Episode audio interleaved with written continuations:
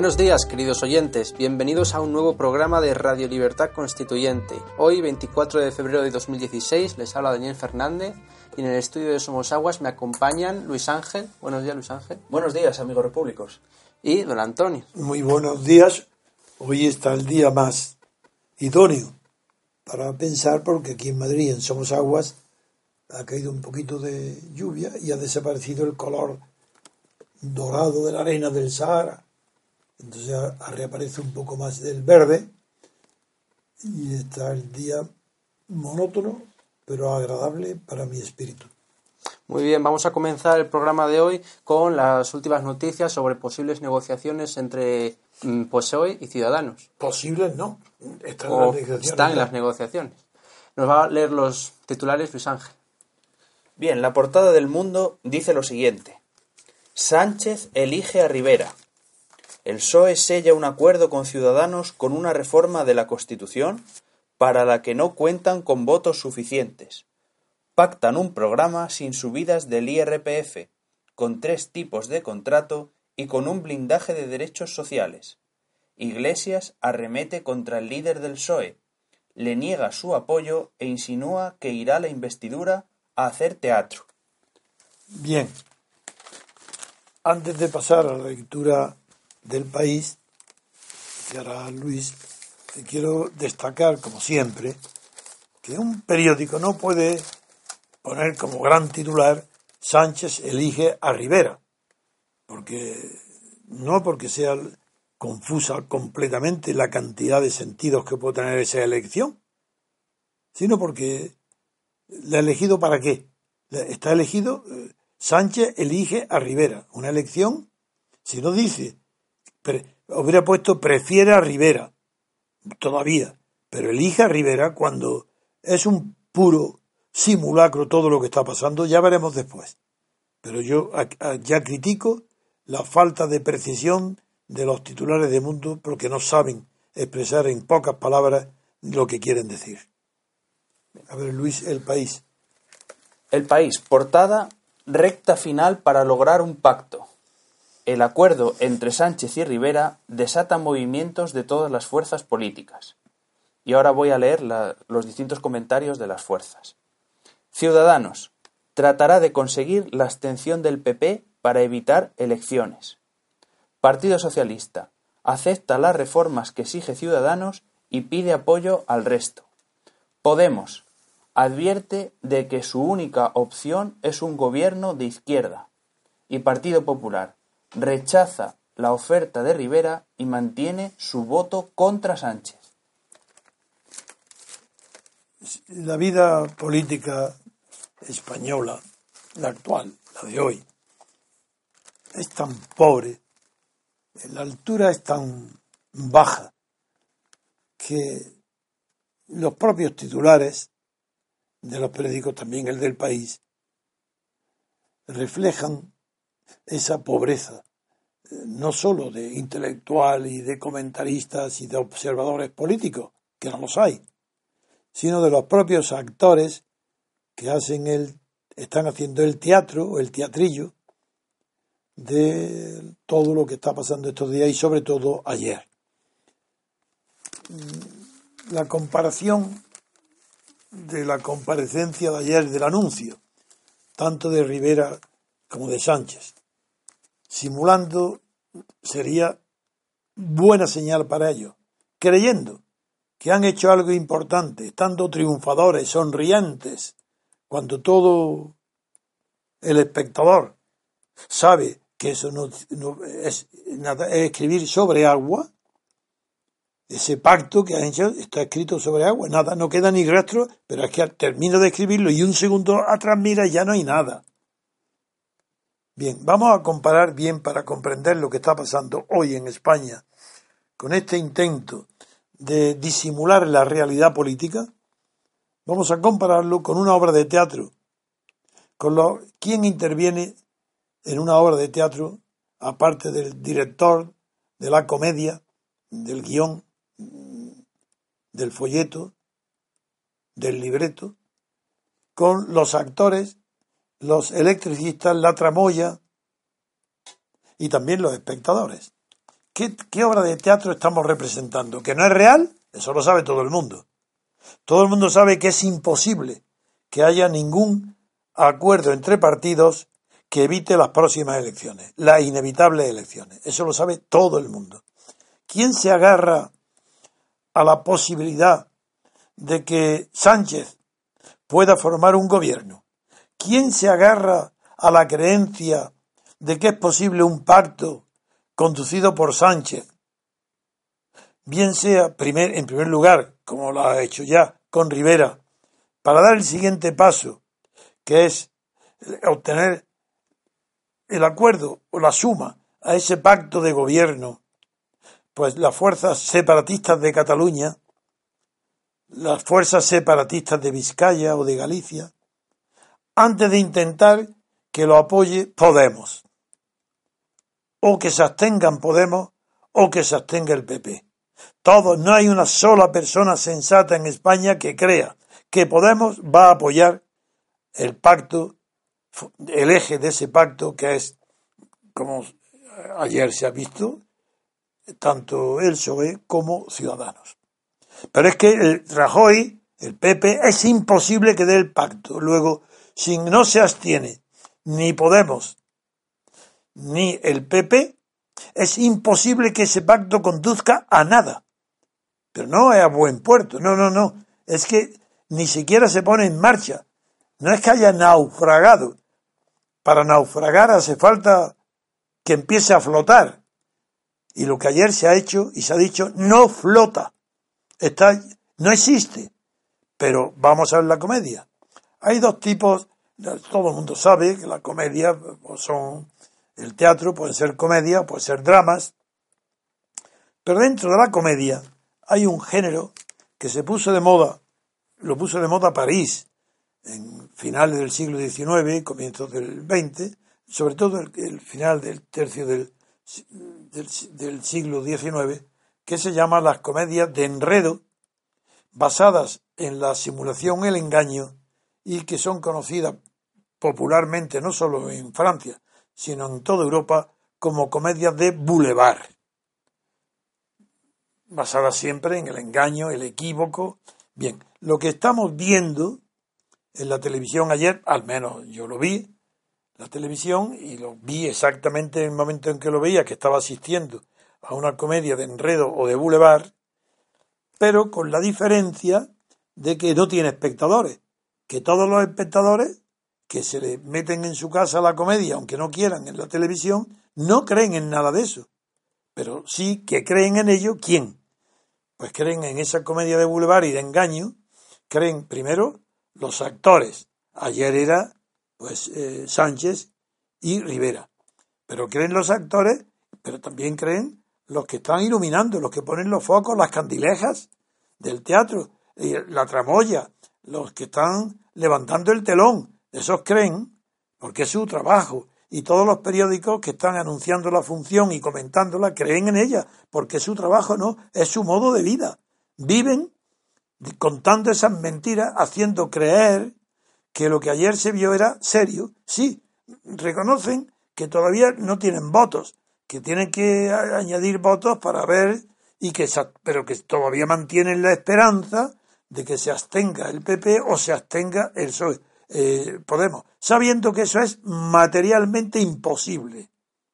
Sí, sí, aunque desde luego por parte del PP no hay duda ninguna que Rajoy jamás va a apoyar este pacto de gobierno imposible, porque no tiene mm, suficientes eh, votos en el Parlamento para la investidura.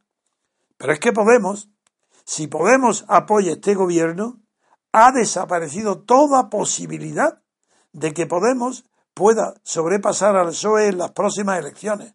En primer, lugar, ya lo que está haciendo Sánchez no es tampoco haciendo un pacto de gobierno que sabe imposible, pero es un buen actor, bastante buen actor, y Rivera también.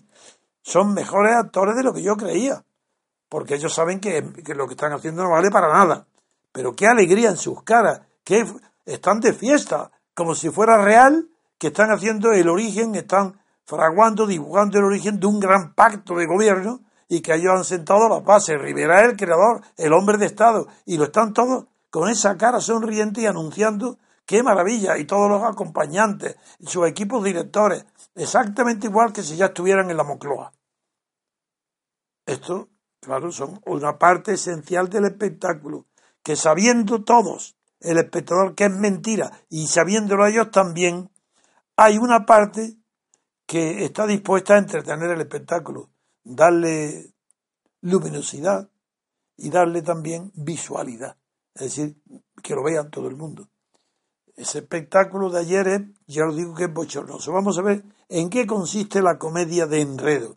¿Por qué es una comedia de boulevard? Porque está basada en un engaño permanente. Figuraron la escena.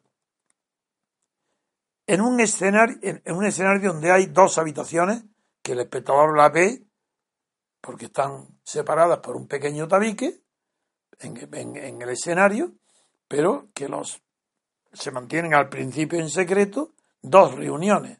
En un lado está Rivera y en el otro lado está eh, Pablo Iglesias. Y pasando de una habitación a otra, en secreto al principio, luego se hace público, pero al principio en el primer acto en secreto, donde Sánchez pasa de una habitación a otra, negociando con Podemos y negociando a la vez con Rivera, sabiendo que nadie puede enterarse, porque si se entera Podemos rompe, se va, se levanta. En cambio, Rivera sí está en el ajo. Eh, Rivera sabe que la otra habitación contigua, y ese es el primer, primer acto, secreto. Como no se puede mantener mucho tiempo el secreto, se hace público. Entonces no se produce lo que se podía esperar, la espantá, esa que espantá del gallo, pues no, eh, Pablo Iglesias no se espanta de nada. Entonces ve que está tratando el, Sánchez está tratando con Rivera y Podemos acepta que a la vez se esté tratando con los cuatro reunidos con Garzón, ese, ese resto del naufragio del Partido Comunista, continúa aferrado a un, a un bote de madera, un tonel que está flotando después del naufragio, se agarra a él y ahí pide voces de entrar y convoca la otra ya públicamente. Vaya enredo. Dos, pero ya es público, ya es conocido. En ese escenario doble, pues termina, se apaga la luz en el escenario donde está Podemos y Garzón, y donde está, se apaga la luz, no se ve ya lo que pasa, y en el otro sigue entendido. Y eufóricos se dan la mano, se estrechan la mano y anuncian, entran a, Entropel en el escenario mismo también, formando parte del espectáculo. Entropel, periodista, flash, fotógrafo, una acumulación tremenda, como si hubiera ya el gobierno estaba en funciones, están tomando posesión de la Moncloa. Y es quien, Rivera, anunciando que hay un pacto. ¿Pero pacto de qué? Ah, vamos a ver, a lo mejor, aunque no vayan a, tener investidura ninguna, porque no, no tienen votos suficientes, pero vamos a ver lo que han tratado. ¿Quiere decirme, Luis? Sí. Que lo que, a ver si justifica, lo tratado justifica la alegría y el espectáculo y la expectación de fotógrafos, luces, teatro. A ver, ¿qué han pactado? ¿Qué cosas tan importantes pueden justificar la cara de alegría, de triunfo y de euforia de los dos grandes protagonistas de la Revolución Española? A ver. Sí. Primero tienen cinco puntos sobre una reforma de la Constitución express Así la llaman ellos. Bueno, lo ya primer, lo primero, reforma de la Constitución Express quiere decir express, urgente, ¿no? Sí. Bueno, pues una reforma urgente de la Constitución. Venga, a ver. Primero, supresión de aforamientos. Solo los parlamentarios. O sea, solo dejarían los parlamentarios. sí. El resto de aforamientos fuera. Sí, de los 15.000 que hay, no sabemos los que serían. Bueno, bien. Segundo, eh, bajan las firmas necesarias para iniciativas legislativas populares, de 500.000 a 250.000. Ah, que para toda reforma, por iniciativa popular, reforma de la Constitución o simplemente, no de la Constitución, no, no, perdona, me he equivocado. Para la iniciativa popular es legislativa.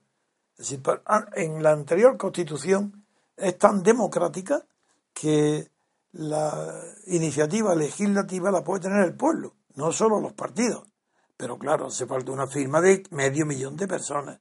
Si, si hay que, hay que hacer una ley de protección eh, de cualquier eh, sector afectado por la polución o el medio ambiente y los partidos no lo hacen, la población afectada tiene que reunir medio millón de firmas para proponer que el Parlamento trate ese asunto. Y aquí han hecho la gran revolución. Bueno, muy bien. Nada de 500.000. Reconocemos que 500.000 es demasiado. Eso es prácticamente hacer imposible la eh, iniciativa legislativa. Vamos, la mitad, 250.000. Ya, vaya revolución. Ahora ya el pueblo sabe que con tal de tener 250.000 firmas puede proponer todo aquello que no propongan los partidos en el Parlamento para convertirlo en ley su propuesta. Que además sería muy difícil que surgiera, porque claro, hay una bofetada a todos los partidos presentes en el Parlamento que una iniciativa popular, sea con medio millón o ahora con 250.000, si la reforma fuera aprobada, ya veremos luego qué condiciones se necesita para aprobar la reforma. Esto ni he hablado todavía. Pues claro, es una bofetada a los legisladores que no se les ha ocurrido algo que el pueblo quiere y que tiene nada menos que medio millón o 250.000 firmas como prueba de que tienen una necesidad absoluta. Y claro, para movilizar a 250.000 personas hace falta por lo menos para que se respeten las proporciones entre los que desean algo y los que tratan de conseguirlo mediante una acción que suelen ser el 10%, luego eso implica que hay, no más, que, eso implica que hay 10, 15 o 20 millones de personas que quieren esa ley. Continúa, esa es la segunda. Otro punto, despolitización de la justicia. Ya hablamos otro día, don Antonio, no sé si se acuerda, que iban a hacer por sorteo.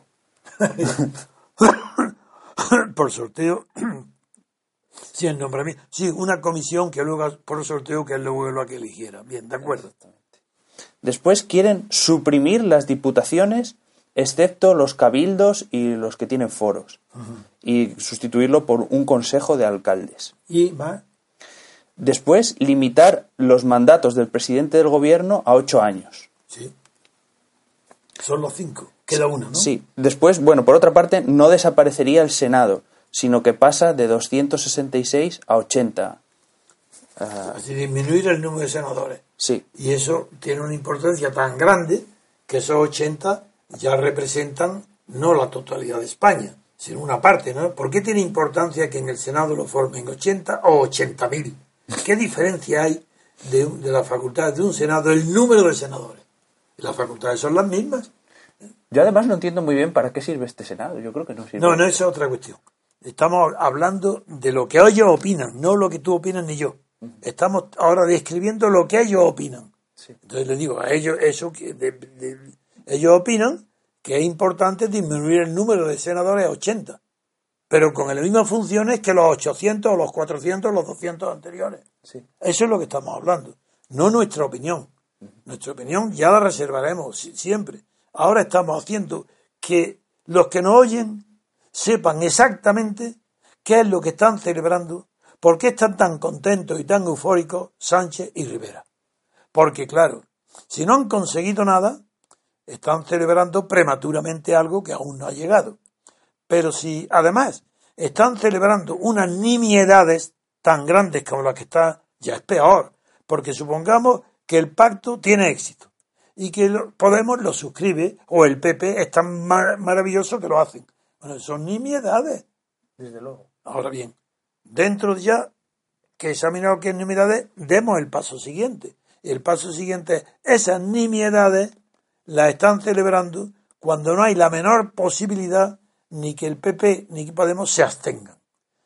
PP, eso es seguro, porque primero, la, el PP, la única posibilidad que tiene el PP de gobernar es celebrando otras elecciones. Primero porque está de jefe de gobierno el PP, está en el poder el PP hasta el mes de, septiembre o cuando se hagan, se constituya el nuevo gobierno. Aunque las elecciones sean en junio, pero luego la constitución del gobierno, claro, eso lleva otros dos meses. Y está el verano por medio.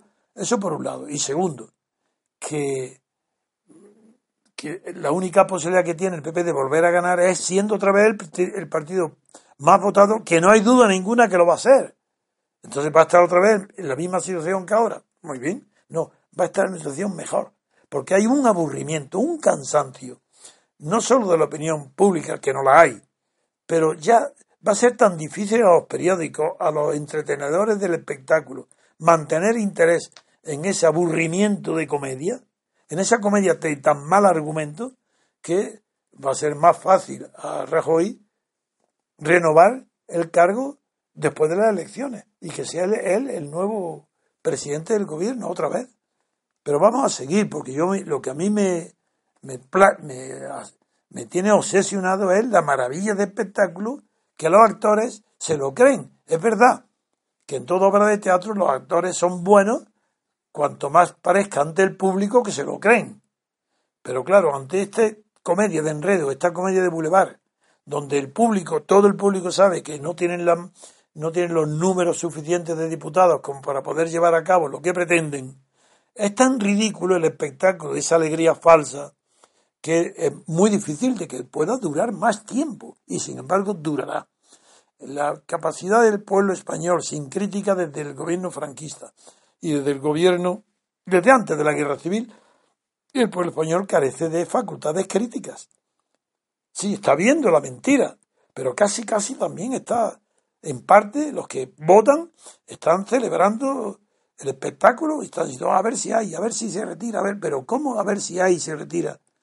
Si no sabéis que es imposible, que Podemos no puede abstenerse, porque sería dar la preeminencia completa al PSOE y, el, y, Iglesias prácticamente desaparecería como una alternativa de izquierda a nada. Es imposible. Y si, bueno, imposible no es nada. Si Iglesias es tan vanidoso y tan tonto a la vez que, que no se puede descartar la locura de que crea que si él apoya va a tener unos poderes en el gobierno que aunque le den un ministerio le basta para aceptar. Sí, yo no descarto ninguna imbecilidad. Es decir, no descarto nada que perjudique al actor o al partido que apoye lo que hay. Porque es que no tienen inteligencia para saber lo que les perjudique y lo que les beneficia. Por lo tanto, no lo descarto. Pero vamos a seguir con la comedia de enredo. Esos son, nosotros somos, eh, no, nosotros no, no, los que sabemos que todo esto es mentira, que es una, un tercio de la población lo sabe, está aburrido viendo el triste espectáculo que están ofreciendo estos pobres eh, personajes de los partidos políticos y estos periódicos que están alumbrando, enfocando y comentando esa pésima comedia de enredo, donde no hay, no hay nadie que crea nada, salvo el actor que finge estar contento. Ahora, por ejemplo, Pablo Iglesias está fingiendo humildad. Ya no finge como en el primer acto la prepotencia, el orgullo, te estamos regalando la presidencia, Sánchez, yo quiero el vicepresidenta y todos los ministerios y todo el poder. Yo ya no exijo fidelidad a, los principios del movimiento eh, falangista, que son los que yo represento. Ya eso no lo exijo. Me basta con que me deis una cartera, un ministerio. Eh, sí, eso sí lo dice. Pero claro, ¿por qué no habla de Cataluña? Ah, esto es otro tema. ¿eh?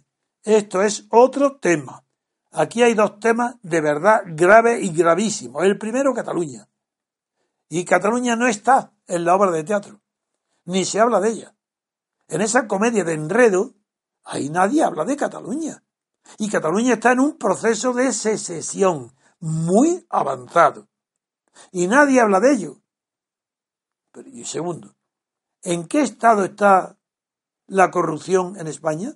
En un grado de corrupción absoluta, de degeneración huele a podrido en todos los ayuntamientos, en todos los gobiernos, en todos los departamentos, en todas las autonomías, gobernadas por el PSOE y el PP es indiferente.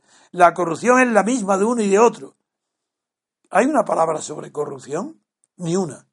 Si no hay problema territorial que afrontar en, en los pactos, ni hay problema para afrontar la corrupción, decidme ¿Qué es lo que están tratando sobre las urgencias de España, que son, lo repito, el problema de la solución que le llaman territorial, que no hay, eso no es una manera de llamarlo, es el problema de la constitución de España. ¿Qué problema territorial? Sobre el territorio de España no hay ninguna reclamación de nadie. Ni Francia ni Portugal nos están reclamando ningún. Sí, hay Gibraltar ahí, bueno, pues menos mal que no lo han sacado.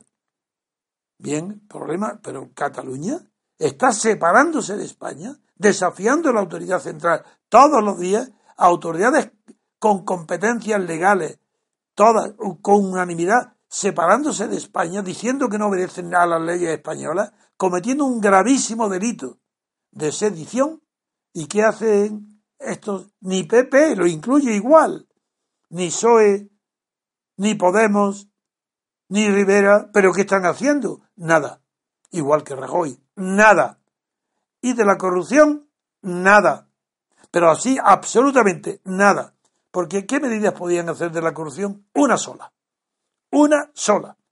No decir corrupción, tolerancia cero. Que eso son palabras. No hay más que una. Habrá corrupción mientras no haya separación de poderes. Si la fuente de la corrupción es que no hay democracia en España, que hay una oligarquía de partidos, y la oligarquía se mantiene mediante la corrupción. Le quitan la corrupción a una oligarquía, le falta el oxígeno. Separación de poderes. Ah, le llaman separación de poderes a que, a que hay distintas personas, unas que se ocupan de la parte ejecutiva del Estado, del gobierno, el Estado y, y también los jueces, y otra que se llama legislativa y que procede del mismo partido ganador. Es el mismo partido que tiene en sus manos los tres poderes y tienen la cara dura, la prensa, los iluministas, los tramoyistas de esta obra malísima de teatro, de comedia, de enredo y de boulevard, tienen la cara dura de poner en la entrada, asistan ustedes al espectáculo dentro de una constitución que mantiene la separación de poderes y la representación del ciudadano. No, pero si el ciudadano no está representado, si hay sistema de listas, si lo único que están representando son los mismos actores de, la obra de enredo que estamos viendo de Boulevard, esos que están en el escenario, iluminados por las candilejas de la prensa, si no hay separación ninguna entre el representado y representante, es el propio partido el que hace las listas para representarte a sí mismo en el Estado. Pero ¿dónde está la representación de la sociedad civil? Ah, esa no existe, no, porque tenemos una democracia avanzada.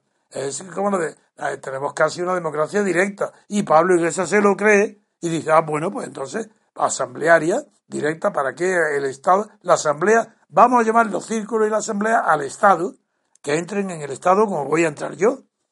Ese ridículo, esa mentira tan colosal es la que hace que sea una comedia de enredo la que estamos viendo en el teatro, alumbrado por esas candelejas de la prensa, la televisión y la radio. Todas, sin excepción, no, nosotros sabemos la verdad. Y no es que la sabemos, es que decimos la verdad. Es que no hay duda ninguna. Es que es una evidencia. Es que quien diga que lo que decimos no es verdad está tan, es tan cínico y tan embustero como diga que ahora mismo en Madrid es de noche, que no hay luz ninguna. Pues así es exactamente la verdad que digo. No es una verdad que sea contraria al error. No, no, no, no. Eso yo no lo yo no, ni nosotros, ni el movimiento, ni yo pretendemos ser dogmáticos. No queremos decir que estamos en posesión de la verdad. Eso no es verdad, eso nunca lo hemos pretendido. Decimos cínicamente, a vosotros sois cínicamente defendiendo la mentira, no el error. La, el error. la verdad es compatible con el error, porque el error, del error se puede salir y decir, ah, era erróneo, hemos descubierto la verdad, estamos en búsqueda de la verdad. Pero de la mentira no se sale jamás mientras esté sostenida por todos los medios de comunicación, y por las televisiones, y por la autoridad pública, y por el rey, y por la monarquía, y por Franco, y por una guerra civil que ganan los que hoy están en el poder. Sí, podemos. Tú has ganado la guerra civil.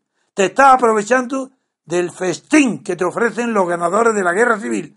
Tú eres un traidor a las ideas comunistas, como es Garzón, traidor, porque no fuisteis jamás partidarios de la ruptura democrática, porque estáis aprovechando hasta de los sueldos que tenéis. ¿De quién? De la monarquía. Esa es la comedia que tenemos delante. Ese es el engaño. ¿Por qué, ¿Por qué es una pantomima? Porque frente a las palabras que pronuncian y la alegría están los gestos. La pantomima es un teatro de gestos.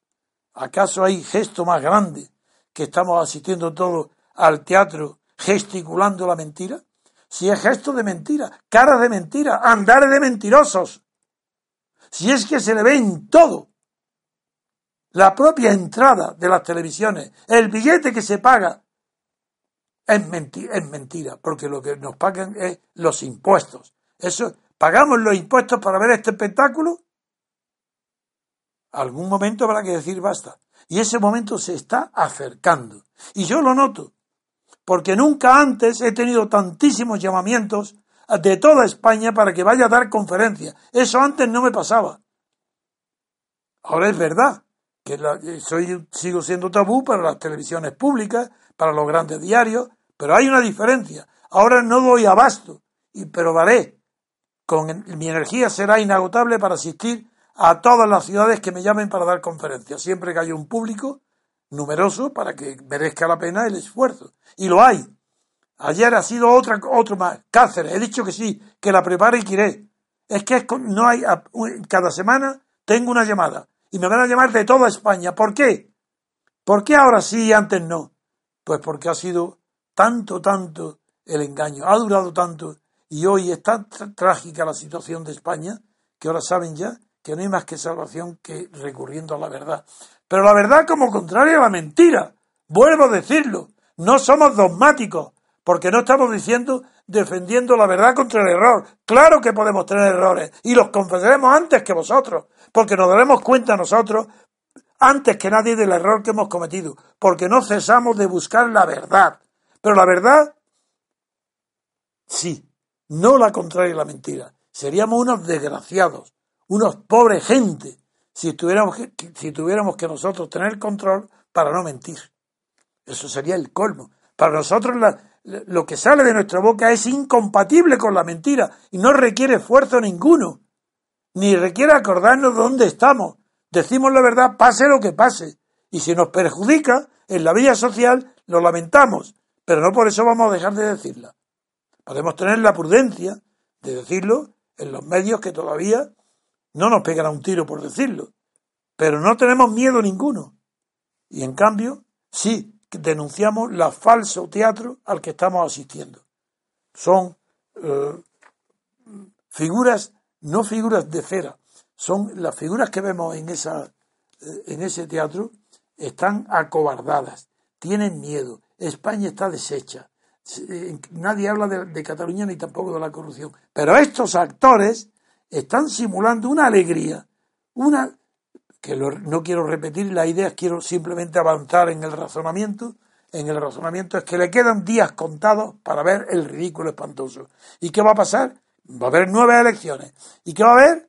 Nosotros haremos una campaña más activa que nunca. Haremos, viajaremos en todas partes pidiendo la abstención, pero como abstencionarios, no como abstencionistas, sabiendo por qué pedimos la abstención, sabiendo que tenemos que deslegitimar a la clase gobernante, quitarle la autoridad moral. El poder no podemos quitárselo porque depende de la ley, pero la autoridad moral lo dejamos desnudos, a cero. No tienen autoridad moral ni prestigio, ni, ni cara, ni formación intelectual. No tienen nada que justifique que estén en el Estado, que estén ocupando puestos de gobierno, porque ellos representan como una escupidera, lo repito muchas veces esta imagen, en la copa de los árboles. Es la guerra civil lo que ha puesto en ese estado, la guerra civil. No porque no valéis nada, ni moral ni intelectualmente, no tenéis conocimientos ninguno. Pero el resultado de la guerra civil ha puesto a Rajoy, Aznar y Suárez en los puestos que estaban. Y los vencidos en la guerra civil aceptando los criterios de los vencedores y los valores de los vencedores, traicionando el ideal de los republicanos vencidos, han puesto en el poder a Felipe González, a Zapatero y el que venga de izquierda también, ahora Podemos del que sea, el que sea. Pero es el resultado de la traición, la traición a la derecha, la traición a la izquierda, la traición a la libertad. ¿En nombre de qué? De unos falsos valores socialdemócratas, que no se traducen en medidas socialistas porque es mentira. no hay izquierda política en España ni una. Lo que hay es una izquierda verbal, socialdemócrata, que lo que le interesa es las palabras, no los hechos. Quieren hablar palabras de izquierda a todo, al lenguaje y a las leyes, y no son más que palabras.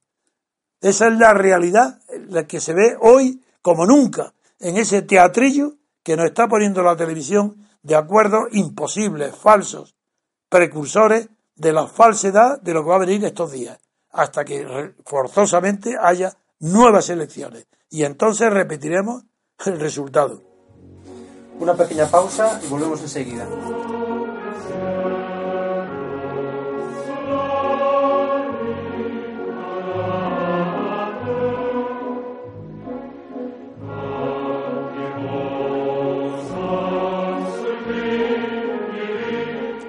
Continuamos con la segunda parte.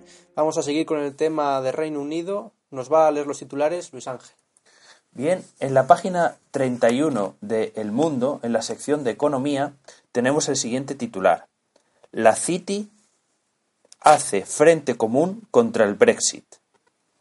El Banco de Inglaterra, gestores de la City, empresarios e incluso la propia Bolsa de Londres han señalado durante los últimos días, de una forma u otra, la necesidad, apoyo y apuesta por un proyecto europeo en el que esté el Reino Unido. Es decir, hay una serie de eh, factores económicos, eh, eh, bancos, gestores de la City, empresarios, que apuestan por seguir dentro de la Unión Europea. Entre ellos, ha habido una carta abierta de 200 grandes y medianas empresas que han firmado en el Times, en el diario, en contra de que se produzca el Brexit.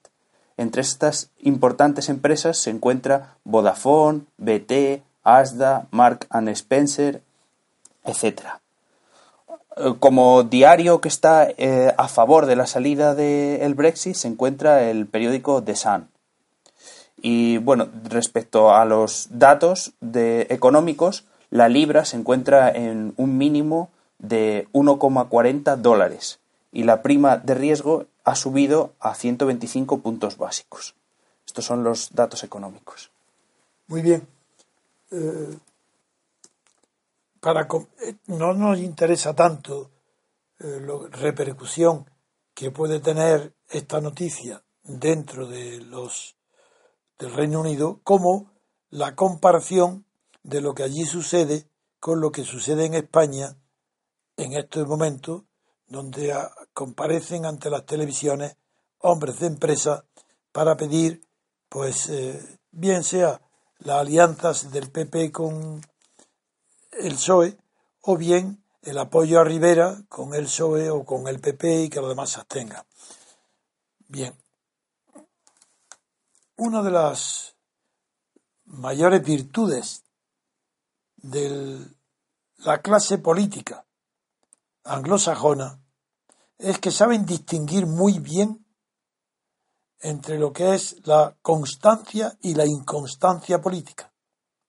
Yo recuerdo, por ejemplo, unos eh, famosos comentarios de Churchill, eh, incluso antes de terminar la guerra, o en el año 45, sí, antes de terminar la guerra mundial, en los que, refiriéndose a Emerson, por la audacia que tuvo este pensador eh, de Estados Unidos sobre el tema de la fidelidad a los principios, Churchill distinguió cómo es necesario para los hombres políticos con un partido donde habitualmente siguen la trayectoria que el partido político les ordena, y el problema que eso puede plantear a la conciencia individual y a la constancia de un diputado que quiere ser leal a los principios y puede ser que esos principios choquen contra lo que decide su partido.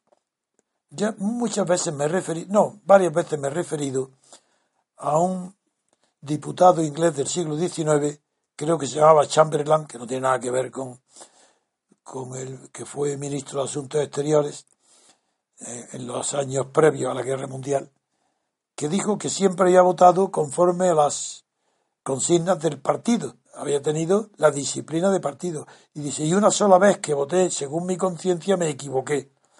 Bien. Churchill habló, habló sobre esto muy profundamente, eh, eh, de la constancia. Y él distinguió entre fines y medios, lo normal Es decir, que ¿cómo va un hombre a exigirle a un hombre, la sociedad puede exigirle a un dirigente que sea fiel y constante en las palabras o promesas que, que realizó hace dos, tres, cuatro años en circunstancias diferentes de las actuales y hoy dice lo contrario. A muchos se aterran porque no distinguen entre medios y fines. El que no, lo que es inconmovible son los fines políticos, los ideales políticos. Eso no hay justificación ninguna para cambiar de ello. Eso hay que ser constante y ni una, no admite ni una sola excepción. Pero del mismo modo que, por ejemplo, mi lucha personal contra Franco se hacía de un modo distinto de lo que ahora hago contra esta monarquía, yo no, yo no tengo ninguna conciencia de no ser constante o de haber traicionado algo esencial en mí, porque ahora no estoy preparando cosas en la clandestinidad y porque ahora estoy denunciando a los mismos partidos que apoyaba en la clandestinidad con Franco. Ahora los denuncio. ¿Eso es prueba de inconstancia? No. Eso es prueba de fidelidad a los principios políticos y a las reglas morales profundas. En cambio, los otros son tácticas, medios tácticos, y el ejemplo de Churchill era muy bonito. Dice, había que distinguir entre establecer una disciplina que distinga entre dos series de inconstancias políticas. Primero, un hombre de Estado eh, lanzado en la plena corriente de los acontecimientos que sin cesar están cambiando, debe estar preocupado por mantener siempre el equilibrio, dice, del barco que dirige, pero siempre permaneciendo para siempre manteniendo el mismo curso, el mismo destino, el mismo rumbo. Pero para mantener el mismo rumbo tiene que cambiar muchas veces el timón y hacer frente a vientos distintos o a circunstancias distintas, a alturas distintas del fondo del mar. Esas palabras bellísimas de Churchill son necesarias hacerlas comprender para que esto, a propósito de los empresarios, para decir que el empresario de, la City es natural, que llevan años de libertad política, es natural que en ese no ha cambiado los principios de la libertad política, es la táctica la que puede aconsejar en este momento si le conviene o no al Reino Unido permanecer o salirse de la Unión Europea. Eso no pertenece a los principios. Entonces está justificado que la City o la Bolsa de Londres esté anunciando que se vuelven a hacer las...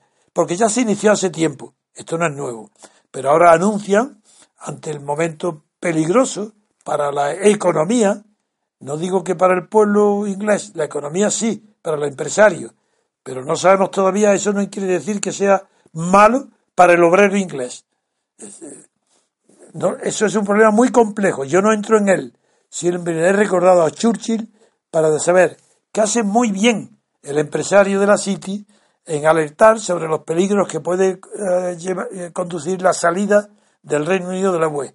También hace muy bien las empresas del IBEX en decir los peligros que puede suponer aceptar un programa con Podemos, el programa económico debemos hacer muy bien, pero a diferencia del inglés, que permanece fiel a los principios de la libertad y por tanto está, es libre de justificar esos temores, están justificados expresarlos públicamente en razón de la libertad política existente en el Reino Unido, no es justificable en el sistema oligárquico español. Primero, porque la City formará parte de la oligarquía económica inglesa o británica, pero no forma parte de la oligarquía política británica. Son dos cosas distintas. Mientras que en España, las empresas del IBEX, herederas de, la, de las empresas del franquismo, de los monopolios del franquismo,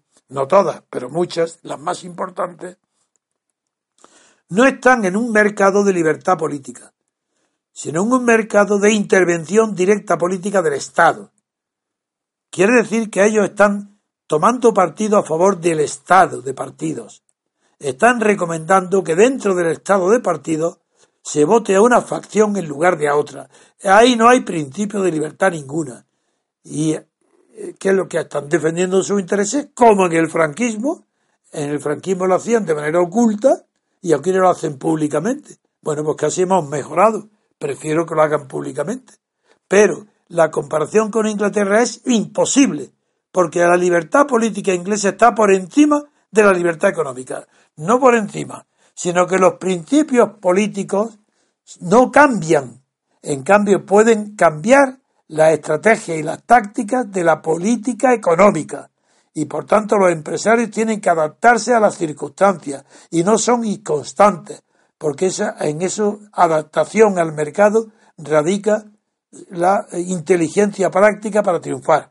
Julio, ¿tú ves esa diferencia entre eh, la empresa económica en la City y el IBEX español, interviniendo ambos en, en la dirección política o aconsejando a los votantes? Don Antonio, eh, me, me, ha dado usted pie para, con su permiso, centrar lo que va a ser el debate eh, hasta el 23 de junio, en mi modesta opinión, en el Reino Unido. Pues venga, venga. Eh, por un lado, por un lado, ¿qué sucede? Que si se centra el debate en los principios, es decir, eh, recuperación de la soberanía que se ha cedido a Bruselas, claro. una élite en Bruselas a la que nadie, que ha sido básicamente lo que el, el, el, gran problema, el gran bombazo de Johnson, que eso no, no se puede ver desde España, no ser que hayas vivido allí, y conozcas la sociedad británica. El gran bombazo es que ya no se presentan los partidarios de la salida de la Unión Europea como una cuadrilla de extremistas tipo Farage, un puñado de impresentables, locos, gritones. Eh, no, es que ahora es la, mm, la parte del, del Partido Conservador, gran parte del Partido Laborista, aunque muchos no lo dicen en público, porque además el liderazgo del, del, Labour es muy, muy flojo. Corbyn ha sido un activista, pero intelectualmente es un hombre eh, flojísimo. Sí. De hecho, esta semana hubo una anécdota divertidísima de esas que se dan en el Parlamento británico, cuando uh, Corbyn, no me resisto a contároslo, Corbyn le dijo, uh, a, le estaba hablando con, uh, con Cameron en el turno de preguntas al primer ministro, y dijo, bueno, estaba yo en Bruselas con otros líderes de la Internacional Socialista y ellos me dijeran, y entonces se oyó una voz potente desde los backbenchers, desde la bancada eh, Tory, conservadora, que dijo, ¿quién eres tú? Y la carcajada fue general, porque la verdad es que el prestigio de Corbyn, tanto en tanto se ha, se ha diluido en muy poco tiempo, porque no tiene precisamente principios, como tampoco los tiene el señor eh, Iglesias y bueno, no sé si alguien en España los tiene. Me Nadie. temo que no. Nadie. Y los medios y los medios de comunicación y eso lo quiero resaltar.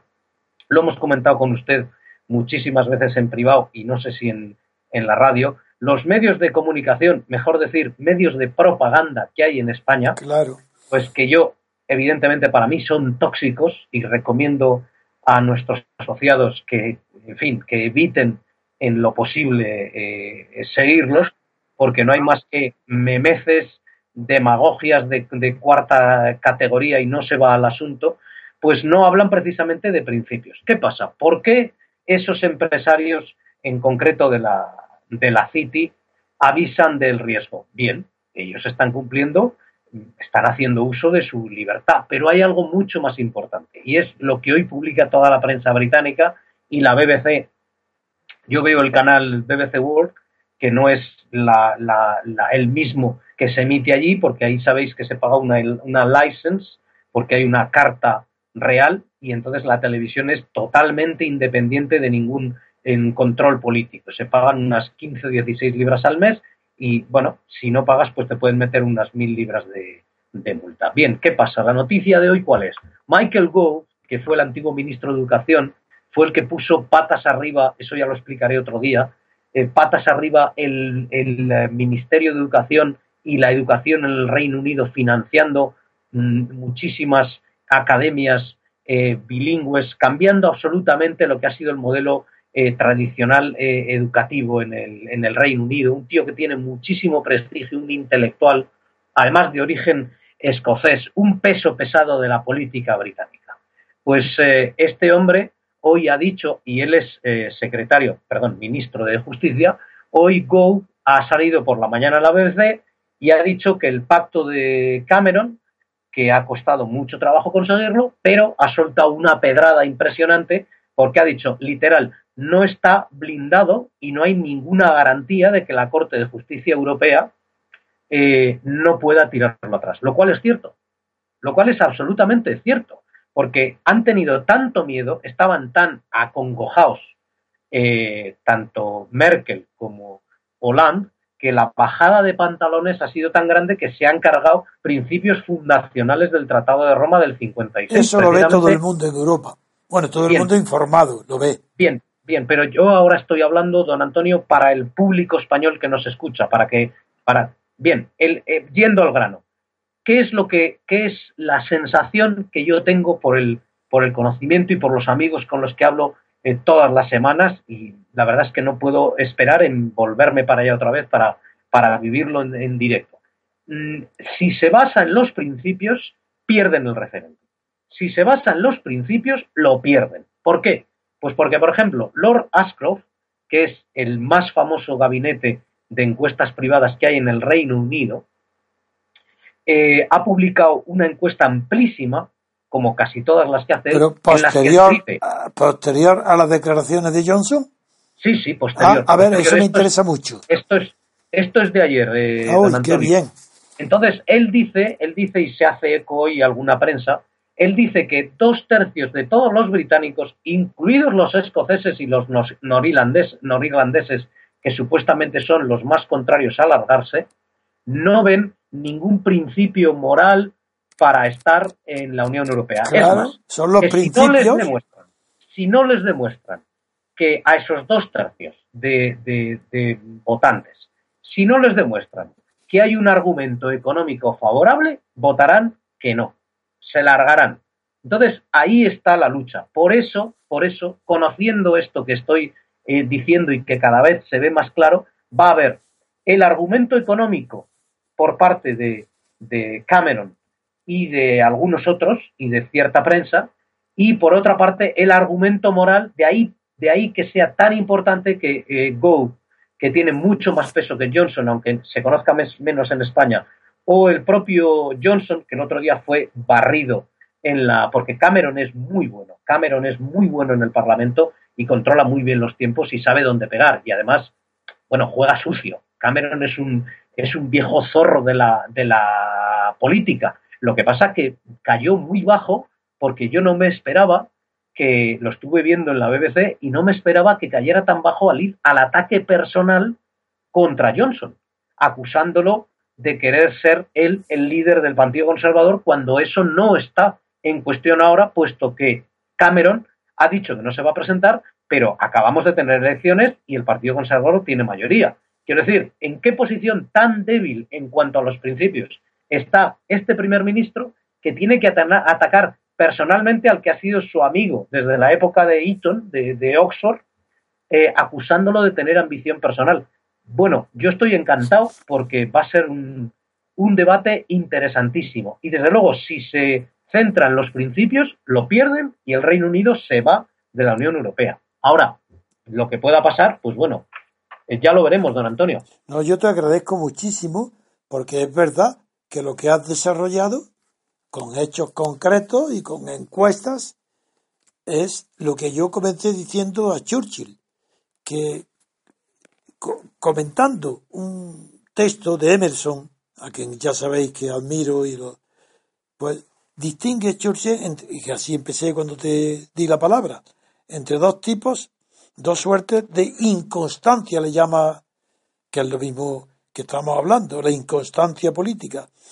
Y él distinguía, como he dicho, el que no cambia porque permanece fiel a los principios y el que cambia de táctica cuando las circunstancias para alcanzar esos principios cambian. Entonces, no, y él se llama a permanecer fiel a los principios, cambiando la acción y la táctica o la estrategia cuando las circunstancias lo ordenan, les dice que esa es la mayor de las constancias políticas posibles. La mejor y la mayor. Yo pienso igual. Y es muy bueno eso. eso es y eso es extraordinario. Lo que has contado es lo que Churchill había dicho literalmente. Cambiar de punto de vista, dice el propio Churchill en otro párrafo. Cambiar de punto de vista con todo su partido es hacer pruebas de inconstancia, pero, pero se siente menos sostenido por la potencia del número. Pero mira, y son palabras literales. Repito, cambiar de punto de vista con todo su partido es ciertamente hacer prueba de inconstancia. Se supone que el que cambia, él piensa lo contrario del partido, siente los principios distintos. Dice, pero, se siente al menos sostenido por la potencia del número. Eso es lo que pasa en España. Pero no, en España ni siquiera hay principios. Simplemente hay potencia del número. No hay más principio que la potencia del número. Con Franco las dos tercios españoles apoyaban a Franco, era prueba de fidelidad, sabiduría eh, política, seriedad, respeto social, ser partidario de Franco, dentro de los dos tercios. Os lo aseguro que era así, por mucho que ahora se quiera disimular. Los catedráticos, los magistrados supremos de las cortes, los escritores famosos, los grandes periódicos, sí, sí, los mismos grandes periódicos que hoy hay, pero el país no existía entonces el Ya, el ABC, eran franquistas, puro, propaganda pura. La vanguardia de Barcelona del Conde de Godó, franquista pura. ¿Y qué es lo que hay hoy? Lo mismo, que cambian las circunstancias. Y los españoles, al cambiar las circunstancias, cambian de principios. En lugar de cambiar la estrategia y la táctica, cambia las circunstancias y cambian los principios. ¿Creéis que es casualidad que un filósofo tan frívolo, tan inconsciente y tan inconstante como Ortega y Gasset defina a la persona como yo soy yo y mis circunstancias? De ninguna manera. A las circunstancias habrá que adaptarse, cambiar, pero no forma parte de los principios que es el yo. Eso es España. Y por eso tampoco es casualidad que Ortega, en España invertebrada, diga que el problema de Cataluña, del separatismo, no está en los catalanes, sino que está en nosotros, en todos los españoles, por nuestro carácter individualista, que si no tenemos un proyecto imperial, un proyecto sugestivo de vida en común, porque para Ortega el imperio es un proyecto sugestivo. Ahí sí podemos unirnos con todo el mundo. Si nos proponen, vamos a conquistar, ¿qué digo yo? Portugal, Venga, hay un Marruecos, venga, ya tenemos un proyecto sugestivo de vida en común. Ahí los españoles se unen catalanes y vascos. ¡Qué pobre idea! Ni de España ni del ser humano. Pero España está padeciendo hoy que no ha tenido ni filósofos, ni sociólogos, ni psicólogos, ni políticos de altura en todo el siglo XIX. No ha habido nadie. Y ahora es natural el pueblo español está abandonado, no tiene criterio, es inconstante, cambia de Franco al rey exactamente igual y dos tercios de los españoles apoyan el sistema este como dos tercios apoyaron a Franco antes. Y ahí tenéis el ejemplo de Inglaterra ante un, y de Reino Unido ante un problema grave, importante, decisivo, no decisivo, pero muy importante para su futura vida política histórica como es si, si abandona o no abandona el continente europeo políticamente, políticamente, pues ese problema están resolviéndolo a una altura impresionante, pues hombres muy importantes del Reino Unido que pueden estar luego incorporados a la historia porque permanecieron fieles a los principios y dispuestos a cambiar las tácticas, pero permaneciendo fieles a los principios. Y como yo creo que el pueblo, creo en el pueblo inglés, si yo, a mí no me importa equivocarme, lo dicho, yo hago un análisis y como los principios están en juego en el Reino Unido, creo que ganarán en el Reino Unido en el, en el 23 de junio, van a ganar los principios de juego político británico. Y en cambio en el continente no hay garantía de nada, porque no hay juego limpio en nada. si es mejor que lo que tenemos en España, es porque hay mejor hay más gente preparada, hay universidades mejores, hay eh, profesiones con un nivel más alto que las españolas, por eso es un poco mejor. Pero en cuanto a ausencia de principio, Europa exactamente igual que España. España está gobernando el neofranquismo y la Europa continental está siendo gobernada por el neonazismo y el neofascismo. No hay libertad política en Europa. A ver si abrís los ojos de una vez y escucháis la verdad. ¿Creéis que yo le tengo más simpatía al Reino Unido que a Europa? No, yo soy europeo continental. Yo pertenezco al mismo pueblo que Portugal, Italia, Francia, Grecia, Mediterráneo. Y quiero que mi pueblo tenga principios. Y no los tiene. Porque lo que, lo que tiene son coyunturas. Tiene nada más que medios, cambios de chaqueta permanentes.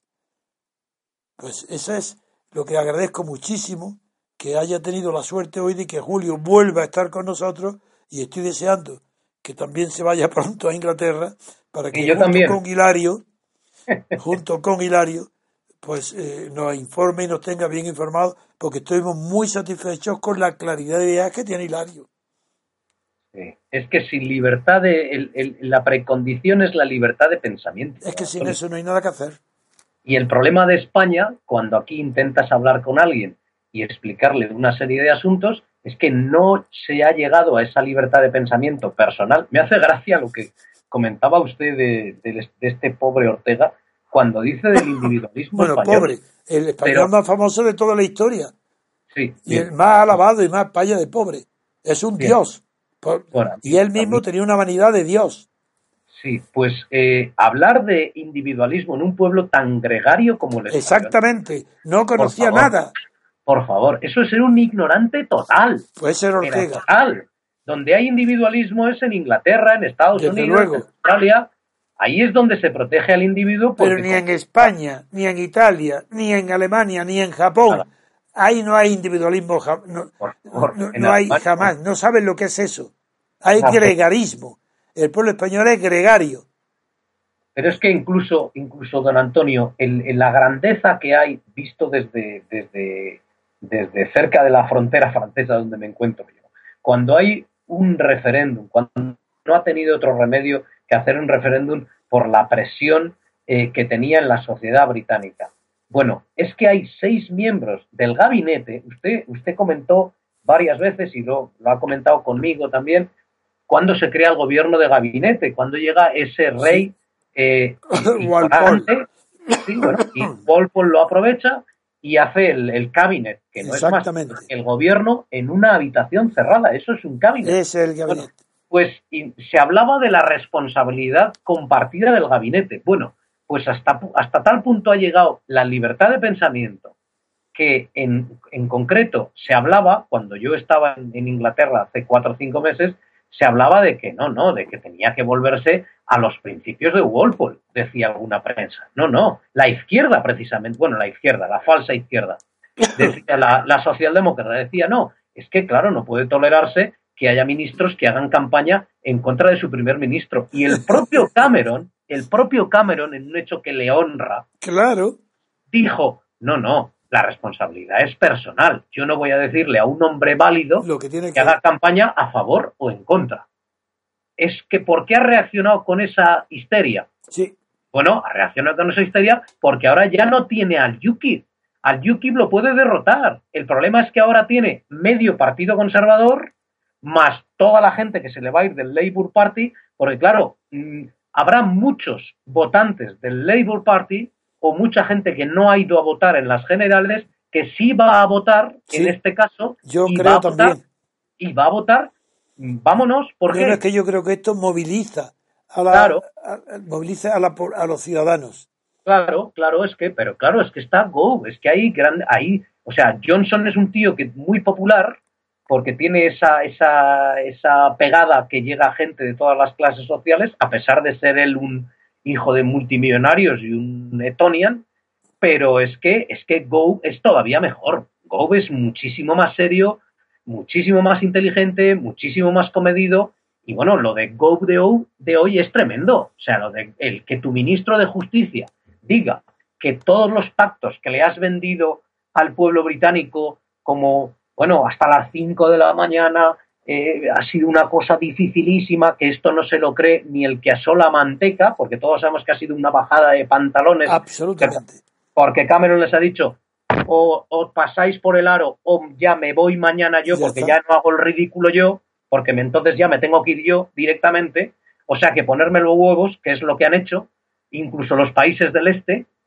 bueno, pues a pesar de todo eso, a pesar de toda esa presión, o sea, la libertad de pensamiento es la base, que es lo que a mí me fascina, y quiero que se transmita eso cuando yo intervenga. La libertad de pensamiento, la libertad individual, es lo que reina. Ese es el principio fundamental. Y por eso allí hay un régimen y aquí hay otro. Aquí hay consenso y ahí hay libertad de pensamiento. Allí uno crece, aunque tenga un mal trabajo, uno crece como persona.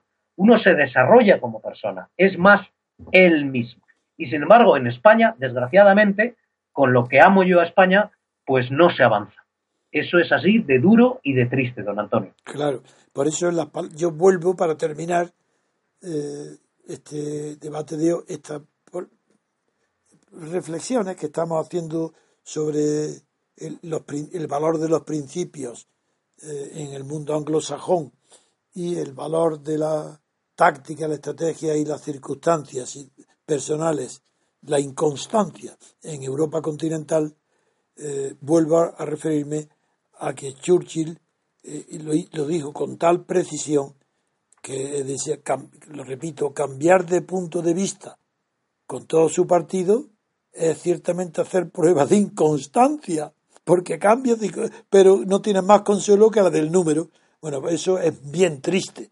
Es mucho mejor conservar la libertad de pensamiento y la libertad de acción propia personal, aunque choques contra tu propio partido. Figuraros en España lo que implica esta revolución, imposible siquiera ni de concebir. Y con esas palabras terminamos hoy. Es que lo he puesto para denunciar que en España todos son traidores a los principios y se adaptan a todas las circunstancias, por adversas que sean, da lo mismo. Venga lo que venga, dos tercios españoles lo aprobarán. Mientras que en el Reino Unido, la gran mayoría de la población, dos tercios de la población, desde luego, no son oportunistas.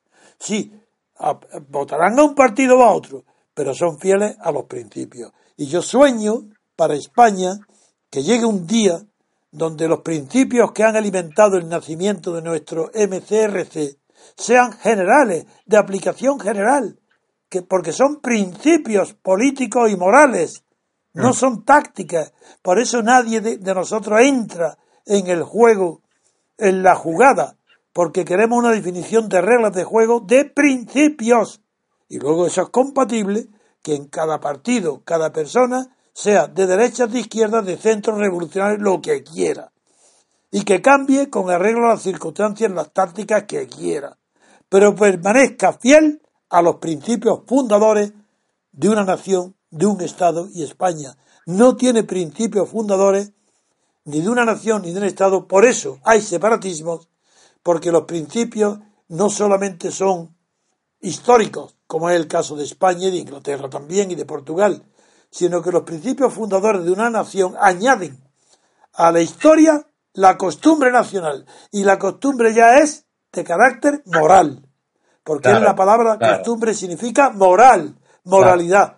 Sin, sin principios morales no hay nación que se sostenga.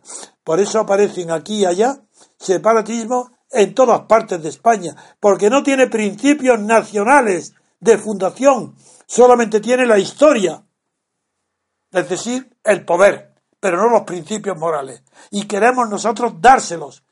Esos principios queremos comunicárselos a la nación española. Queremos fundar la nación española sobre principios morales que sean imposibles de cambiar, que sean perpetuos, inamovibles y que no sean reformables. Principios que una persona no puede abandonar sin destruirse a sí misma. Esa es nuestra finalidad. Reglas de juego, reglas de juego, reglas de juego, no jugada. La jugada que jueguen luego lo que quieran, la extrema derecha o la extrema izquierda, que juegan, pero respetando las reglas de juego. Eso es todo, Julio. muy agradecidos y muy contentos de tu reaparición. Nada, un abrazo, don Antonio, y un saludo a todos. Y bueno, pido disculpas por no haber podido intervenir, porque bueno, ya sabe usted que, no, es, no es fácil la vida aquí. Muy bien. Bien, pues con esto terminamos el programa de hoy. Muchas gracias, Julio, por tus intervenciones. Muchas gracias, Luis, por ayudarnos. Y muchas gracias, don Antonio. Ahora voy a aprovechar para hacer, dar un anuncio a nuestros oyentes sobre las dos conferencias que se van a organizar, que ya están organizadas, en Asturias, para comenzar el ciclo de conferencias. Todos los días, decimos, para que el que pueda ir, que vaya a Gijón y Oviedo, desde mm. cualquier lado de España. La primera conferencia en la ciudad de Gijón será el 10 de marzo, jueves, a las siete y media de la tarde en la colegiata San Juan Bautista, que está al lado de la estatua Pelayo. Los que conozcan el sitio lo sabrán organizada por el Ateneo Jovellanos. Y la siguiente, el 11 de marzo, viernes, será en la ciudad de Oviedo, a las 8 de la tarde, en el Club de Prensa Asturiana, situado en el edificio de la Nueva España, organizada por Tribuna Ciudadana. Como siempre, la asistencia es libre hasta completar aforo.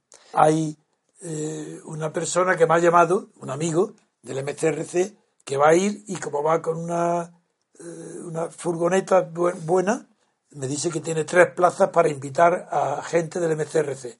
Así que sepáis también que desde Madrid hay tres plazas gratuitas. Ya pondremos a la gente en contacto para que vayan todos y puedan ir todos. Pues esto es todo. Muchas gracias por estar ahí, queridos oyentes, y hasta mañana.